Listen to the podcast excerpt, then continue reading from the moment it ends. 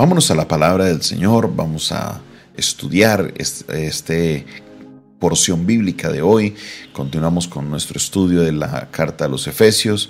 Vámonos al capítulo 3, versículo 8 en adelante. Carta a los Efesios capítulo 3, versículo 8 en adelante. Dice la palabra de Dios. A mí que soy menos que el más pequeño de todos los santos, me fue dada esta gracia de anunciar entre los gentiles el Evangelio de las inescrutables riquezas de Cristo y de aclarar a todos cuál sea la dispensación del misterio escondido desde los siglos en Dios, que creó todas las cosas, para que la multiforme sabiduría de Dios sea ahora dada a conocer por medio de la Iglesia a los principados y potestades en los lugares celestiales, conforme al propósito eterno que hizo en Cristo Jesús, nuestro Señor, en quien tenemos seguridad y acceso con confianza por medio de la fe en Él. Por lo cual pido que no desmayéis a causa de mis tribulaciones por vosotros, las cuales son vuestra gloria. Amén.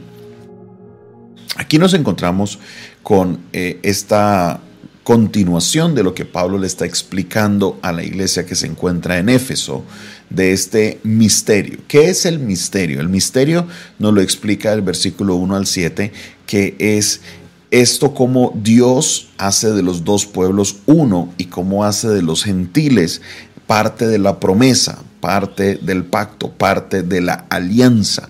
Ahora los gentiles, que son las personas que no son judías, son parte de la alianza que es por medio de Cristo Jesús, que la conocemos como el pacto de la gracia. No somos ajenos.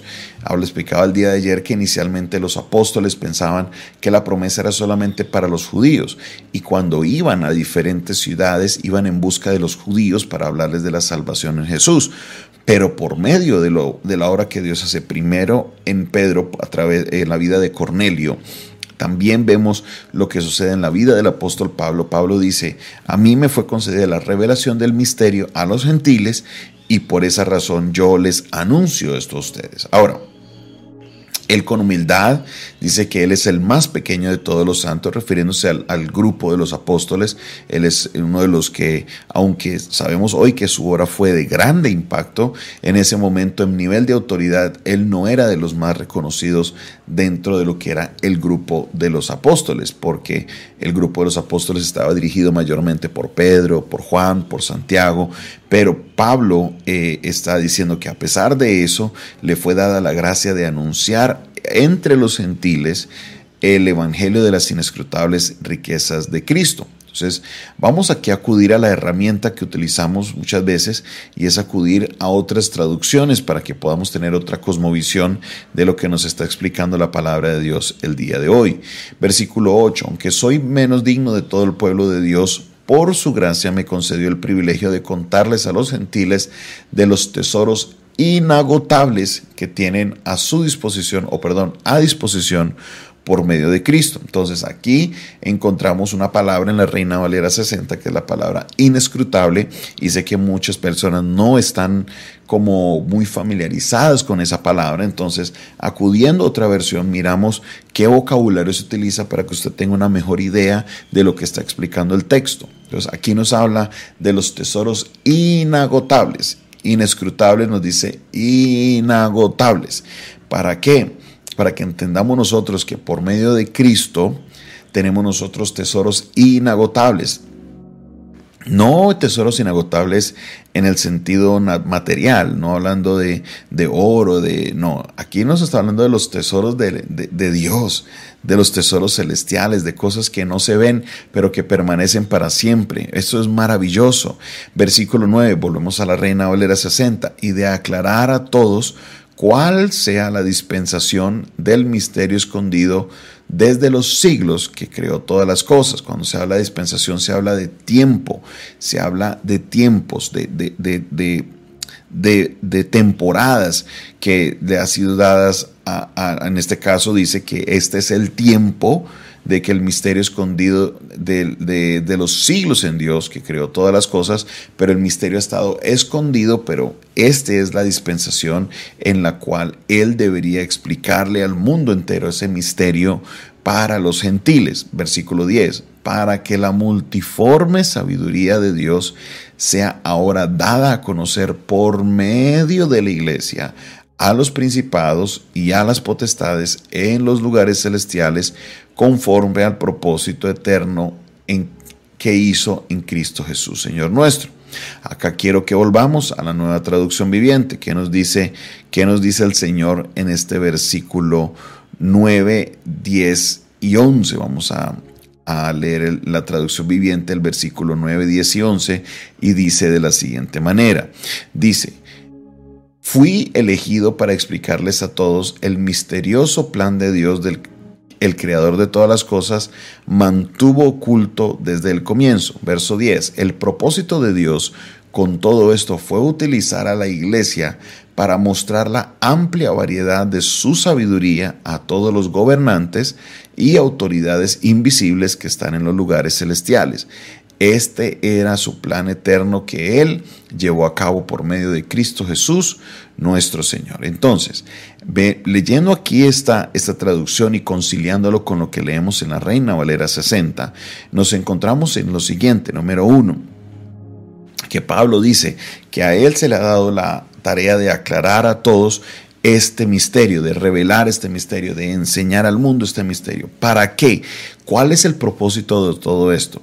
Para que se dé a conocer, para que el mundo entero entienda que hay una multiforme sabiduría en Dios, que hay una multiforme manera de Dios obrar, que Dios es un Dios maravilloso y que eh, Él obra de una manera multiforme, que tiene una multiforme sabiduría y esto se le da a conocer a quienes. Cuando habla de los principados, no está hablando de los que entendemos muchas veces como principados eh, espirituales. Aquí está hablando de eh, los príncipes, está hablando de reinados, de los gobernantes aquí en la tierra, pero también habla de las potestades en los lugares celestiales. Entonces, tanto gobernantes en la tierra, tanto como las potestades que están en los lugares celestiales, que ellos entiendan por medio de la iglesia que hay una multiforme sabiduría de Dios, que Dios obra de una manera tan especial y tan sobrenatural que nadie más podía haber logrado algo como esto sino Dios.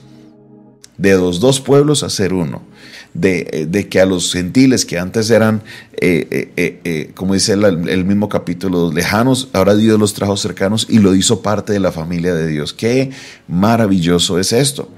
Nosotros como iglesia, la iglesia de Cristo, no hablando de la iglesia fe y esperanza, sino a la iglesia universal de Cristo, se le ha dado por medio de la iglesia para que el mundo entero, tanto gobernantes en la tierra como los principados espirituales, entiendan que Dios obra de una manera poderosa. Aleluya. Versículo 12 en quien tenemos seguridad de acceso y con confianza por medio de la fe en Él, hablando de Cristo Jesús nuestro Señor, por lo cual pido que no desmayéis a causa de mis tribulaciones por vosotros, las cuales son vuestra gloria. Como leímos en el capítulo 1, el capítulo 1 nos arranca explicándonos de que eh, Pablo, quien es el autor de, esta, de esta carta, él se encontraba pasando tribulaciones fuertes, fuertes, situaciones muy duras, cárcel, humillaciones, lo golpeaban, estaba próximo a ser juiciado. Y Pablo les dice, mire, a pesar de todo lo que yo paso, ustedes no desmayen, permanezcan, permanezcan, quédense ahí, porque mis aunque mis tribulaciones son por causa de ustedes, de todos los que han escuchado el mensaje, estas mismas tribulaciones son vuestra gloria, son nuestra gloria.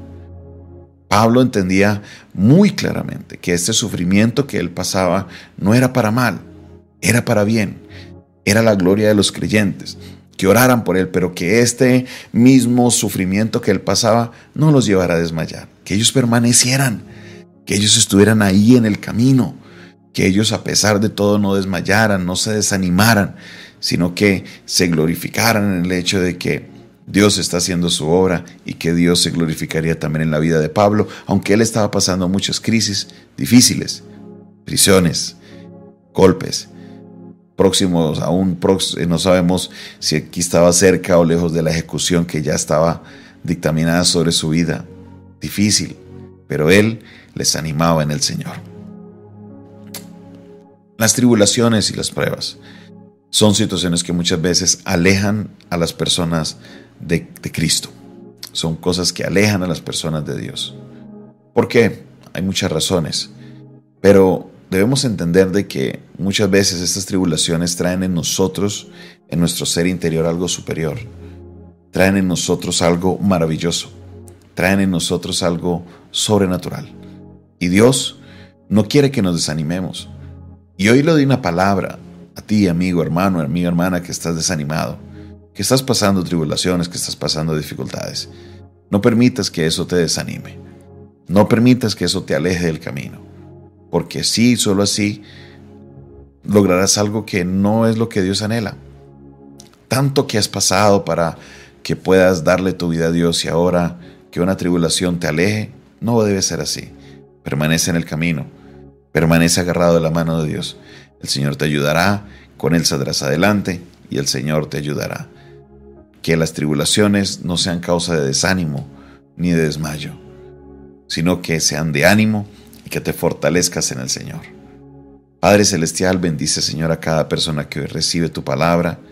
Dios guárdales, ayúdales, dirígeles, protégeles. Señor, en esta hora nos acercamos ante ti, pidiéndote, Señor, que hagas una obra especial en nosotros, que te glorifiques, oh Dios, de una manera especial, que te glorifiques, oh Dios, de una manera sobrenatural, que hagas, Señor, una obra poderosa en nosotros. Necesitamos de ti, necesitamos, Señor, de tu amor, de tu misericordia. Haz una obra poderosa en nuestras vidas, Dios. Te pedimos, Señor, en esta hora, que intervengas en nuestra vida, Dios, que no haya causa de desánimo en nosotros, para nada, sino que al contrario, estemos siempre animados porque tú has sido maravilloso con nosotros. Gloria a ti, mi Dios, honra a ti, mi Señor. Glorifícate, glorifícate, Señor. Glorifícate en nuestras vidas. Necesitamos de ti. Yo sé, Dios, que algo poderoso vas a hacer en nosotros. En el nombre poderoso de tu amado Jesucristo. Amén, amén y amén. Esta fue una producción del Departamento de Comunicaciones del Centro de Fe y Esperanza, la Iglesia de los Altares un consejo oportuno en un momento de crisis. Se despide de ustedes su pastor y amigo Jonathan Castañeda, quien les bendice en esta hora y les invita para que ustedes eh, se conecten con nosotros, nos eh, estén ahí dándole suscribirse al canal de YouTube, dele clic ahí, suscríbase a nuestro canal. También no olvide darle clic a la campanita para que así recibas las notificaciones de nuestras transmisiones.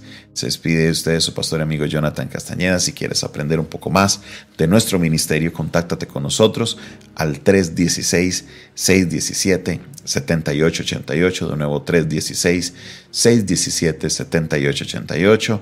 Si me escribes fuera de Colombia, solo añádele el indicativo más 57 316-617-7888 y así podrás estar pendiente de todas nuestras transmisiones y también podrás recibir más información de nuestro ministerio, al igual que si quieres sembrar una semilla, dar una ofrenda para que este ministerio siga avanzando, así lo podrás hacer por medio de esta línea de teléfono. Dios te bendiga, Dios te guarde